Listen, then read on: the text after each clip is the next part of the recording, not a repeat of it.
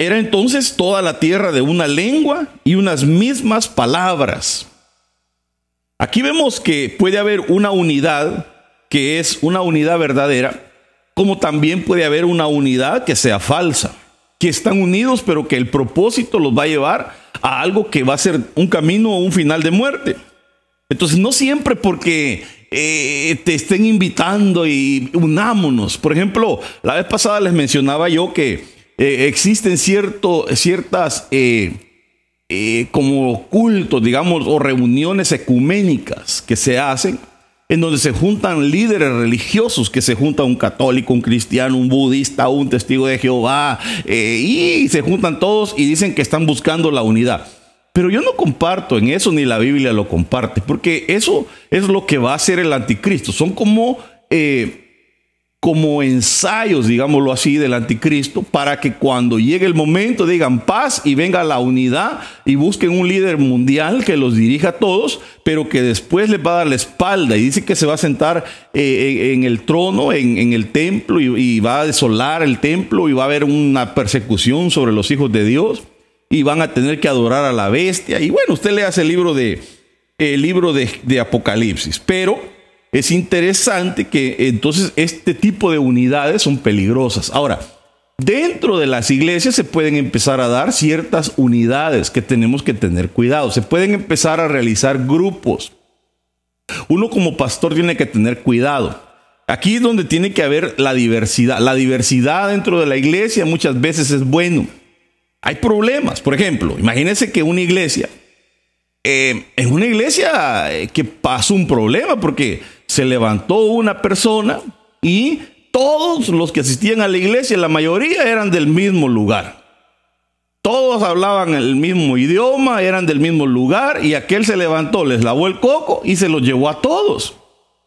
Y todos, ay, sí, vámonos pues, porque todos se identificaban, todos eh, tenían la misma cultura. Entonces es bien peligroso. Es mejor que haya diversidad. En este país nos damos gusto porque hay diversidad. Entonces podemos tener hermanos de Colombia, hermanos de Honduras, hermanos de El Salvador, hermanos de Guatemala, hermanos de Nicaragua, y empiezan a ver de todos lados. Y hay diferentes costumbres y eso de alguna manera cuesta adaptarse algunos con otros, pero es bueno porque eh, no cualquiera se va a llevar al otro engañado, ni porque no, no van a compartir lo mismo, sino que lo que nos une es Cristo. Entonces la, diversidad muchas veces es buena. Entonces aquí lo, el problema fue eso, que todos hablaban la misma lengua y todos hablaban las mismas palabras, se entendían. Y entonces aquí estaba el Nimrod, diciéndoles, compatriotas, el pueblo unido jamás será vencido. Y todos, amén, hermano Nimrod y todos, y construyamos una torre. Yo soy enemigo de Dios porque dice que es cazador de almas, y, pero en, el aspecto malo. Que Nimrod es un, prototipo del anticristo. Y entonces ahí estaba aquel uniéndolos, y eso es lo que va a pasar en el último tiempo. Que este anticristo va a tener tanto poder que va a juntar a todos los reyes de la tierra para hacer guerra contra el Señor.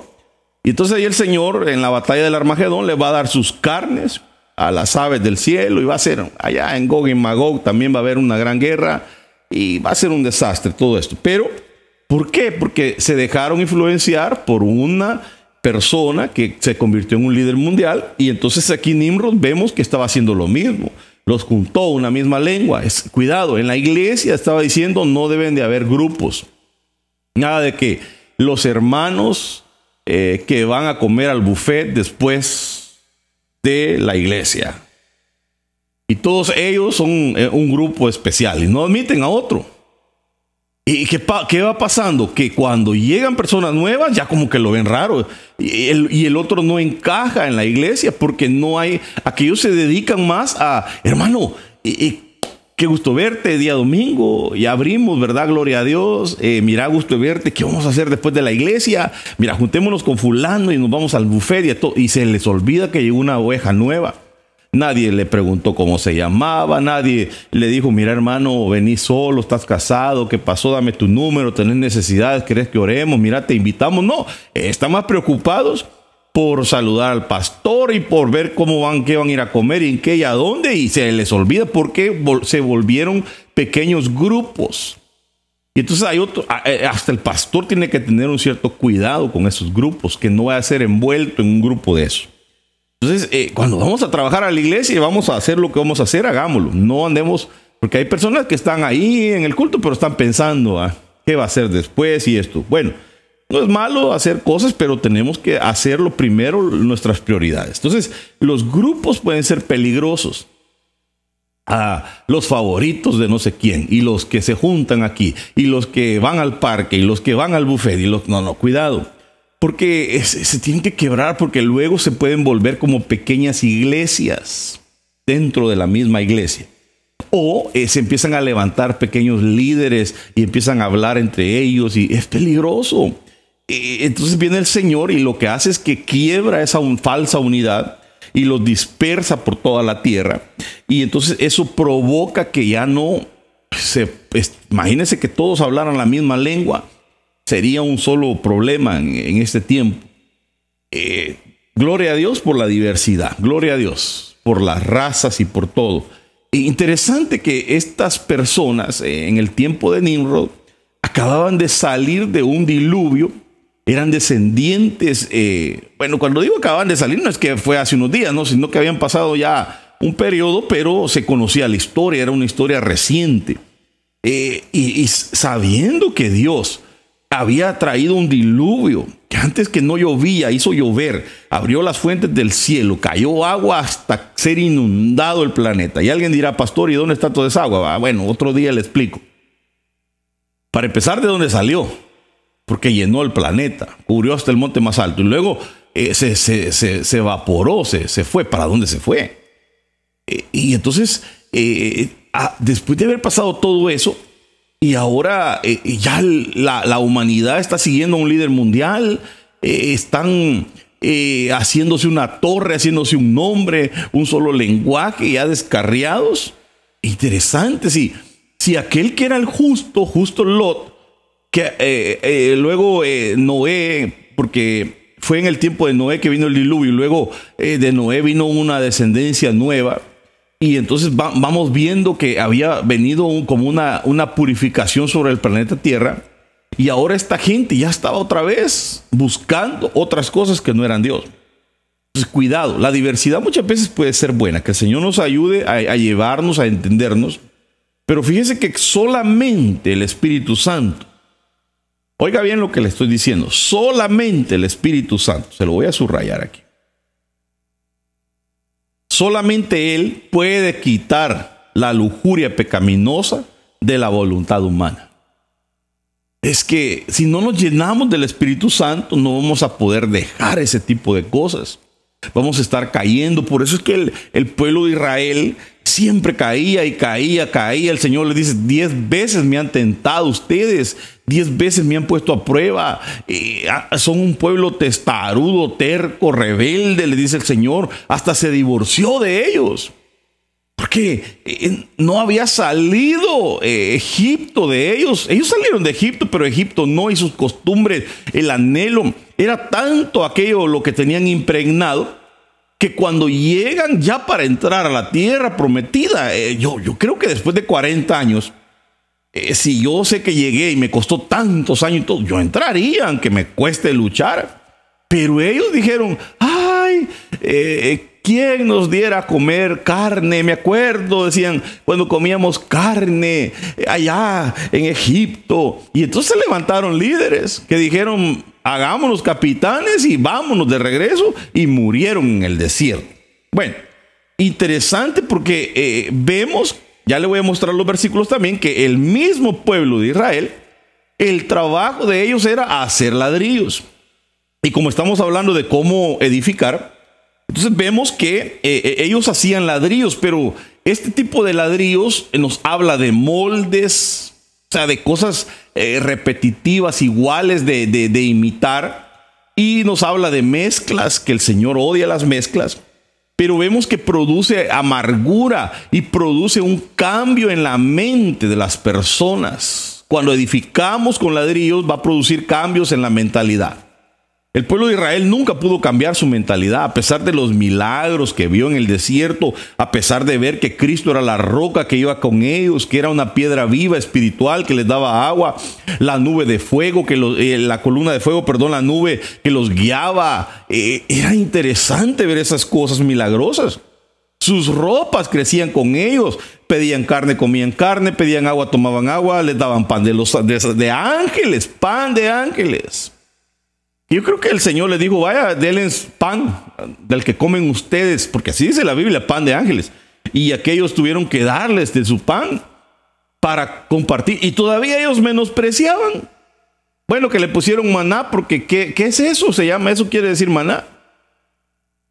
Y se aburrían del, del, maná y era comida de ángeles. Eh, o sea, su mentalidad fue tan afectada que no pudieron nunca entrar a la tierra prometida. Entonces podemos estar en las cosas de Dios, pero nuestra mentalidad tiene que cambiar.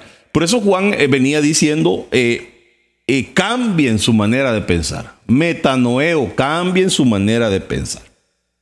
Entonces tenemos que cambiar nuestra mentalidad. Entonces el Espíritu Santo es el único que nos puede quitar toda lujuria pecaminosa.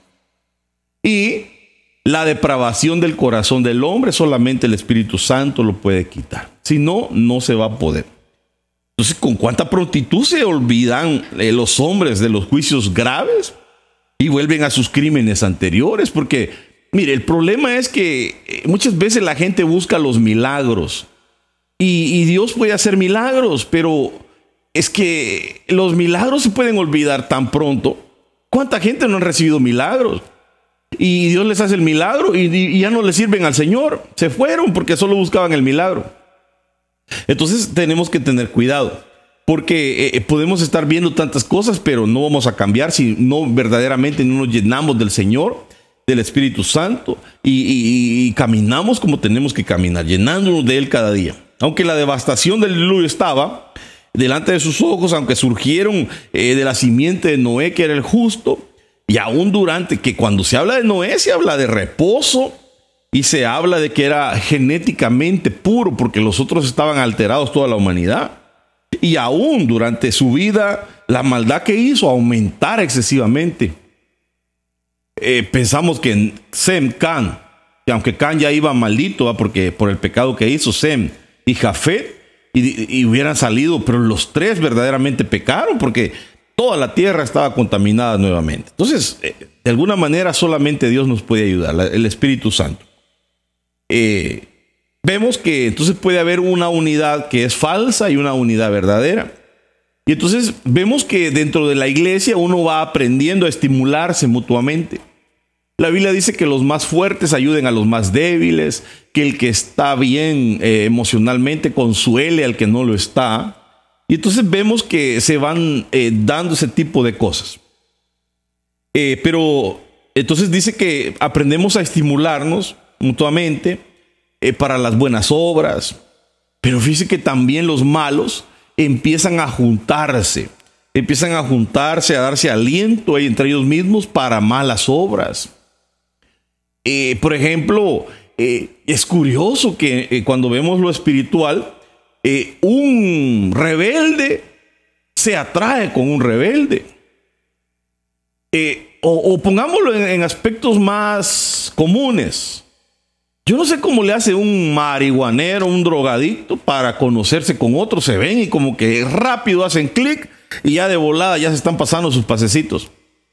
O, un, un hombre que quizás no se le ve lo homosexual, pero que tiene problemas y llega otro y como que en lo espiritual los receptores hacen clic y rápido se buscan.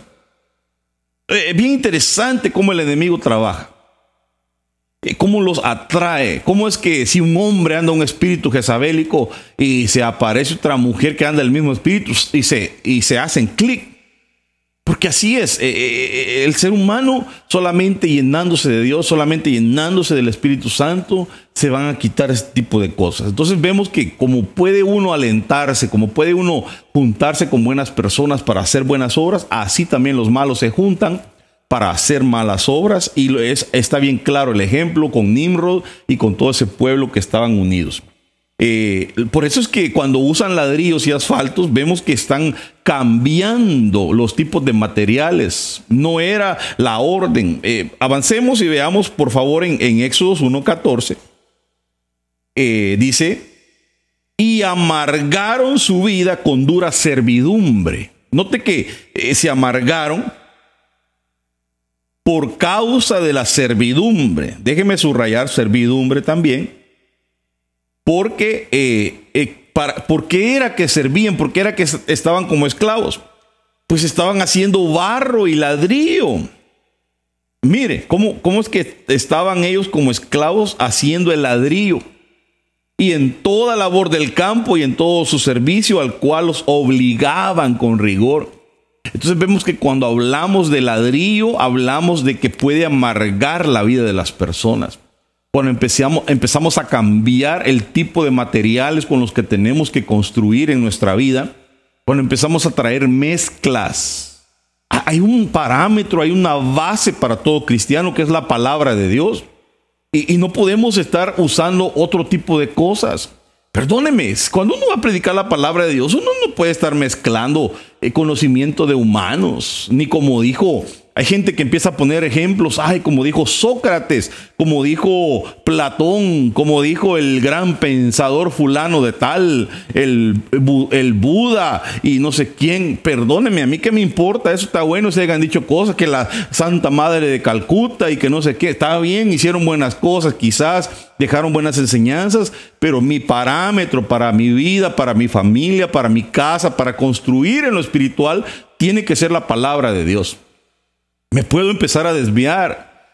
Puedo, empezar a irme por caminos donde no tenía que irme. Por eso el Señor les dice, vuelvan al camino, vuelvan a la senda antigua. Porque para algunos lo antiguo podrá ser eh, ya algo ridículo, algo pasado de moda. No, es que hay que ponernos al día, hay que ponernos a la moda en la iglesia. Perdónme, no podemos estar metiendo mezclas a la iglesia. Cuando hablamos de ladrillo, hablamos de moldes. Los ladrillos se hacen en moldes. Entonces, ¿cómo es posible que con un molde se hizo, por ejemplo, eh, ¿qué ejemplo pudiéramos poner? Pongamos un ejemplo en la música, en la alabanza. Eh, saca un molde a alguien del mundo y saca diciendo, tengo la camisa negra. Ese es como un molde, digamos. ¿Por qué un cristiano no pudo eh, usar una piedra para construir, sino que agarró el molde? Espero darme a entender. Y entonces viene él y empieza a hacer su mezcla y lo pone, pero eh, usando el mismo molde, el mismo ritmo de la canción, solo que él dice, tengo la camisa blanca. porque blanca tengo el alma. Y el otro tengo la camisa negra porque negra tengo el alma. E, e, está utilizando el mismo molde, está construyendo con ladrillo. Por eso el Señor dice que se tenía que construir con piedra. Pero cada piedra es diferente, cada piedra tiene un tamaño, una figura diferente. Los altares eran hechos con piedras. Eh, eh, cambiaron la piedra por el ladrillo. Entonces empiezan a usar ladrillo. Eh, te va a amargar, hombre. El ladrillo, el, final va a ser la amargura, ahí lo está diciendo. Se amargaron la vida por la servidumbre. La servidumbre habla de un cambio de mentalidad. Era tanta, las, lo que servían hacían lo mismo, lo mismo, lo mismo, lo mismo, y los castigaban y los, eh, azotaban y los, les aumentaban las tareas eh, como esclavos. Y era tanto eso que les cambiaron la mentalidad y se volvieron esclavos en su mente. Se volvieron esclavos. Sea, hay, gente que salió de, Egipto y entra a la iglesia, pero con la misma mentalidad de esclavo. Quiere llevar lo mismo, el mismo vestuario del mundo a la iglesia.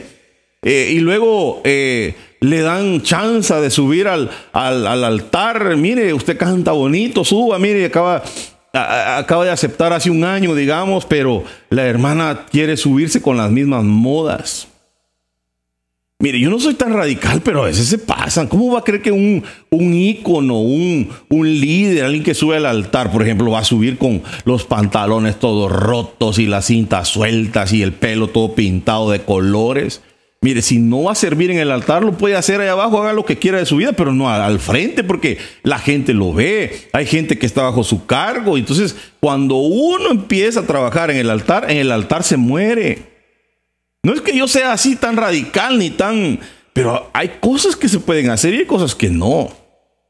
Eh, uno como, como líder, como gente que va al frente, pues tenemos que aprender eh, a, comportarnos. Eh, el testimonio importa mucho. Algunos dirán, yo hago con mi vida lo que yo quiera y, yo que piense la gente lo que quiera, a mí no me importa, yo estoy haciendo bien. Bueno, mire, pero si, si va a servir, no puede. Para servir en el altar tiene que morir, tiene que morir, entregar sus derechos, entregarse, porque tiene que morir para Dios, porque hay gente que va tras usted. Y luego van a decir, bueno, si la hermana de la danza se viste así, yo también puedo. Porque si no, imagínense si se le permitió a uno, por eso a veces no se le puede permitir. no es que seamos radicales, no es que seamos legalistas, pero a veces hay cosas que se pueden, a veces cosas que no. Entonces, eh, eh, los moldes. ¿Por qué no somos originales? ¿Por qué no vamos a hacer las cosas si Dios es un Dios de diversidad, es creativo? que nos ha dado tanta creatividad, porque tenemos que estar teniendo el, mismo molde, haciendo ladrillo, haciendo ladrillo. No, no a las mezclas. Y entonces vemos que el ladrillo, mire, amarga, la servidumbre, cambio de mentalidad, cambia. tiene que haber un metanoeo en nuestras vidas para servir al Señor, tiene que haber un metanoeo. Entonces, Isaías 65.3, mire lo que le dice el Señor. Pueblo que en mi rostro me provoca de continuo. O sea, así en la cara me están provocando, dice el Señor. Sacrificando en huertos y quemando incienso sobre ladrillos. O sea, e, están presentando ofrenda al Señor, pero lo están haciendo mal, porque lo están haciendo sobre ladrillos. Y el Señor dice, e, e, en mi, en mi rostro, pueblo que en mi rostro me provoca. O sea, ¿cómo van a creer? Le está diciendo que me van a estar ofreciendo incienso, ofreciendo ofrendas sobre ladrillo, sobre mezcla, sobre algo que estás construyendo que no me está agradando. O sea, eh, eh, porque mire, hay cosas que se le pueden dar a Dios, pero que son cosas que no le agradan, aunque parezcan buenas. Eh, si no, es que mire, ¿cómo, ¿cómo le explico? Por eso es que al final del, tiempo le dice el Señor aquellos apártense de mí hacedores de maldad, no los conozco al tormento eterno. ¿Por qué les dice eso si lo que hacían pareciera que fueran buenas obras? Eh, Señor, en tu nombre hacíamos milagros, Señor, en tu nombre echábamos fuera demonios, Señor, en tu nombre hacíamos esto, lo otro, sí, pero yo no los mandé. eran obras que estaban ofreciéndome que yo no quise que las hicieran. Apártense de mí, yo no los conozco. No, no reconocieron al Señor, al Espíritu Santo como Señor, yo no sé. Entonces eh, eh, vemos que el Señor se enoja y les dice, miren, ustedes me están provocando en, mi, cara y me están quemando incienso sobre ladrillos. ¿Cómo van a hacer eso? Porque mire, cuando vemos, por ejemplo, este tipo de altares, que en Deuteronomio 27.5, vemos que dice, y edificarás ahí un altar a Jehová tu Dios, altar de piedras. Altar de piedras. No alzarás sobre ellas instrumento de hierro y este, este, tendría que ser otro tema que tendríamos que tocar, el hierro, ¿verdad? El hierro nos habla de frialdad, también de mezclas. Había un gigante que, Anak me parece que se llamaba, que dormía en una cama de hierro. Eh, imagínense una cama de hierro ha de ser fría. Eh, imagínense cuando entra la cama de hierro al matrimonio, es una cama fría. No estoy hablando de que se compran una cama de hierro, lo estoy hablando en lo espiritual, simbólicamente, figurativamente. Eh, cuando entra esta cama de hierro, el matrimonio eh, eh, su relación, su intimidad está fría. Entonces vemos que el hierro también tiene su significado. Pero entonces el Señor le dice, miren, no pongan instrumentos de hierro sobre las rocas, van a, van a poner unas piedras ahí. Por eso es que nosotros no somos ladrillos, la Biblia dice que somos piedras vivas. Somos piedras. Y Él es la piedra también la piedra angular, la que los edificadores despreciaron, pero que ha venido, ha venido a ser cabeza del ángulo. Entonces vemos que el altar era de piedras. Eh, no se hacía en huertos, eran lugares especiales, en los lugares donde el Señor decía que se hiciera. Entonces, tenía sus requerimientos. No vamos a tratar tanto acerca de los altares, porque no es el tema, sino de cómo construir. Pero entonces, cuidado con cómo estás construyendo, cuidado cómo construimos. Génesis 11:5 dice, y descendió Jehová para ver la ciudad y la torre que edificaban los hijos de los hombres, porque de alguna manera siempre va a haber una supervisión construye, eh, siempre va a llegar un inspector. Bueno, bueno, estoy hablando de cuando lo estás haciendo en regla todo, con tu permiso, eh, y, pagaste tu permiso, te lo aprobaron, tienes tus planos. Entonces van a estar enviando, tú tienes que estar llamando para inspecciones cuando terminas algo, para que el inspector de la ciudad llegue y pueda pasarte, aprobarte lo que hiciste, si está correcto, conforme a los códigos o no. Entonces, cuando se hace de la manera correcta, vemos que eh, Jehová es el, de alguna manera como el inspector, el Señor es como el inspector, lo vemos desde el principio de la creación. Vemos que en Génesis, por ejemplo, dice, eh, vio eh, Dios que era bueno. ¿Qué está diciendo? Que el Señor fue a supervisar y a verlo y vio Dios que el, día y la noche, separarlo, las estrellas, era bueno y, y fue el día tercero, el día cuarto, el día quinto, hizo Dios al hombre y, vio que era bueno, entonces descansó el séptimo, eh, porque va viendo el Señor, va, el Señor va a inspeccionar todo lo que tú construyas. No porque estés construyendo quiere decir que todo está bien, perdóneme. Eh, cuando venga el terremoto, que el Señor nos cubra, no estoy diciendo que va a venir ningún terremoto sobre California, pero eh, estoy hablando en sentido figurado, ¿qué va a pasar si no construyes correctamente? Eh, una casa para construir una, una, residencia se le tiene que hacer una fundación conforme a los códigos, cierta profundidad, cierto tipo de varillas que se utiliza, el grado en el cemento es especial, eh, los PSI los, para que endure y sea lo suficientemente fuerte.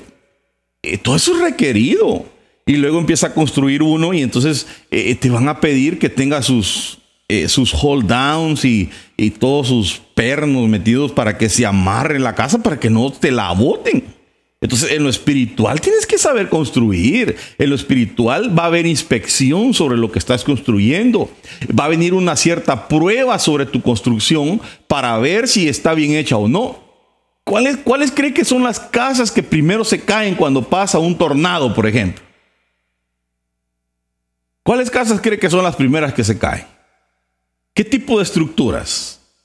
¿Qué tipo de estructuras son las que se caen eh, cuando viene un terremoto? No es todo, no es todo lo que se cae, porque lo que está bien hecho conforme a los códigos fue hecho por así porque iba a soportar un, sismo.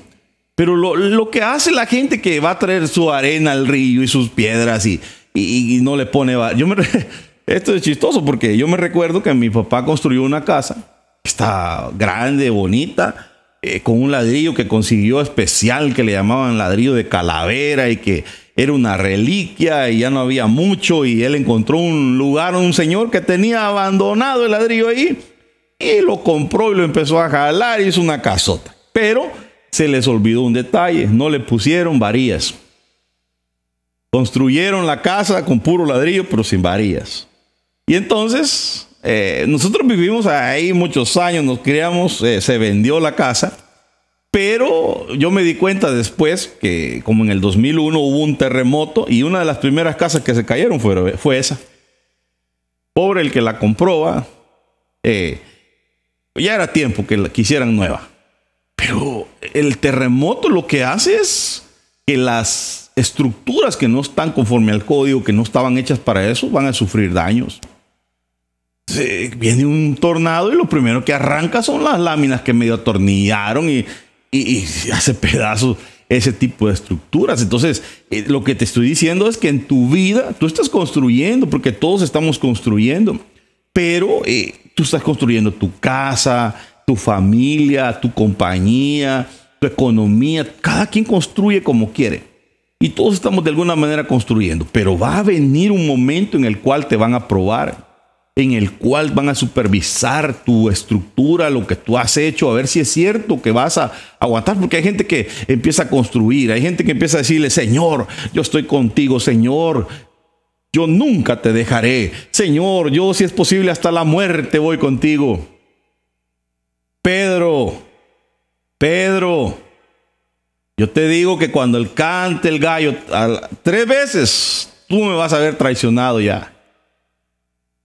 Entonces ahí estaba Pedro, no Señor, hasta la muerte voy contigo, mira que yo soy fiel, y yo voy a estar contigo, Señor, te lo prometo. ¿Y qué pasó? Cantó el gallo y Pedro estaba ya abandonado, allá había abandonado al Señor, ya lo había negado tres veces.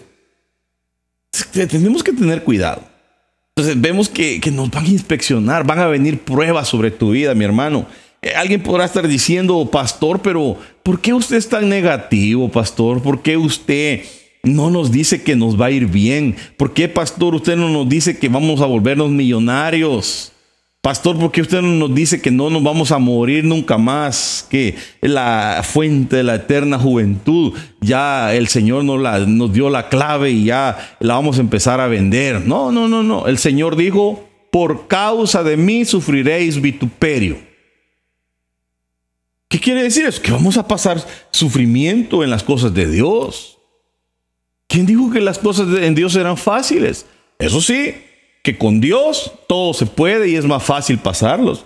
Es que mire, eh, todos vamos a pasar por el fuego, todos vamos a pasar por las aguas, todos vamos a pasar por los ríos. La Biblia dice, aunque pases por, los, por las aguas, yo, no te, yo estaré contigo. Aunque pases por los ríos no te anegarán. Aunque pases por el fuego no te quemará, porque yo estaré contigo. Entonces, la promesa del Señor es que va a estar con nosotros. Pero eh, no está diciendo que no vamos a pasar por el fuego, no está diciendo que no vamos a pasar por el agua, lo vamos a tener que pasar porque eso nos va a probar de qué estamos hechos. Eso va a comprobar de qué estamos hechos. Por eso es que a Job lo dejaron ser probado. Job fue probado de una manera, híjole, terrible, pero, pero salió victorioso y el Señor hizo que todo se multiplicara para él, de nuevo como era antes y mejor van a probar toda nuestra estructura. Entonces, mire, eh, cuando vemos, eh, aquí es donde el Señor, eh, ¿verdad? Vino a supervisar, vio Dios que decía que, a ver, se lo voy a regresar. Dice, descendió Jehová para ver la ciudad, la torre que edificaban los hijos de los hombres. Note, descendió Jehová para ver la ciudad y la torre que edificaban. O sea que, eh, para ver. Si viene el Señor a supervisar, mire. Entonces vino el Señor y dijo, no, no, no, momento, estos, estos están mal. Estos no están haciendo bien, están en una falsa unidad, están siguiendo a alguien que no tienen que seguir. Y dijo Jehová, he aquí el pueblo es uno. Note, y todos estos tienen un lenguaje y han comenzado a orar y nada les retraerá ahora lo que han em, em, em, pensado hacer. Ahora pues descendamos y confundamos ahí sus lenguas para que ninguno entienda el habla de su compañero. Tuvieron que separarlos. Y entonces sigue diciendo en el 8, así los esparció Jehová desde ahí sobre la faz de toda la tierra y dejaron de edificar la ciudad. Por esto fue llamado el nombre de ella Babel Babel. Mire, es, por eso le pusieron. ¿Por qué? Porque ese lugar, eh, ahí el Señor los confundió. Porque ahí el Señor los confundió. Les confundió el lenguaje eh, y desde ahí los esparció sobre la faz de toda la tierra. Babel, algunos, eh, algunos comentaristas dicen que significa puerta pero eh, eso significa Babel, confusión. Babilonia, de ahí viene esa palabra. Es confusión. Es, hay gente que está confundida construyendo lo que no tiene que estar construyendo. Por eso Gálatas 2.18 dice, porque si las cosas que destruí, las mismas vuelvo a edificar, transgresor me hago. O sea, hay cosas que el Señor ya quitó de tu vida. Hay cosas que el Señor ya dijo, sácalas, bótalas, derriba eso y vamos a hacer lo nuevo. ¿Por qué vas a construir de nuevo algo que Dios ya dijo que no, que no es así? Porque hay gente que le gusta retomar lo viejo y volverlo a sacar. E, e, el acusador eso es lo que va a hacer en tu vida, va a decirte, hey, a ti te gusta hacer esto, a ti te gusta lo otro, a ti te gusta el pecado, vamos, vuelve, hazlo. Y entonces tú, no, en el nombre de Jesús, no, porque yo soy nueva criatura. Las cosas viejas pasaron, aquí son hechas nuevas. Y por eso el apóstol dice, esto eras antes, mas ya no lo sois. Éramos, es cierto, éramos. Tenemos un pasado triste quizás, pero ya el Señor nos cambió, el Señor nos transformó y ahora somos nuevas criaturas y estamos en un proceso de perfeccionamiento, de santidad, porque nos vamos con el Señor. Pero entonces no podemos estar volviendo atrás al pasado, a retomar, a reconstruir cosas que ya el Señor sacó. Ya si el Señor te sacó de un pecado, te libró de una cosa, ¿para qué la vas a retomar? Ya no aceptes. Ahora, este sería un, versículo clave, fundamental. Eh, ya voy terminando con mi tema. Dios bendiga a los hermanos que están conectados. Eh, por ahí veo Irma Velázquez, Santiago López, Carmen Eugenia, Yadira Villeda, saludos a todos, Jessica Rivera, Avi Mejía. Entonces, eh, vemos que eh, este, este puede ser un pasaje clave. Me gustaría que lo lea detenidamente en su casa y lo estudie.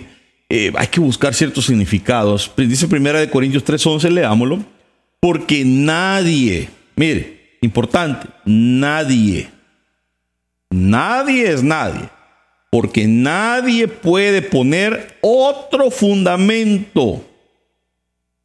Otro fundamento. O sea que hay un fundamento. Que es el que está puesto. El cual es Jesucristo. Punto. ¿Quién es el fundamento?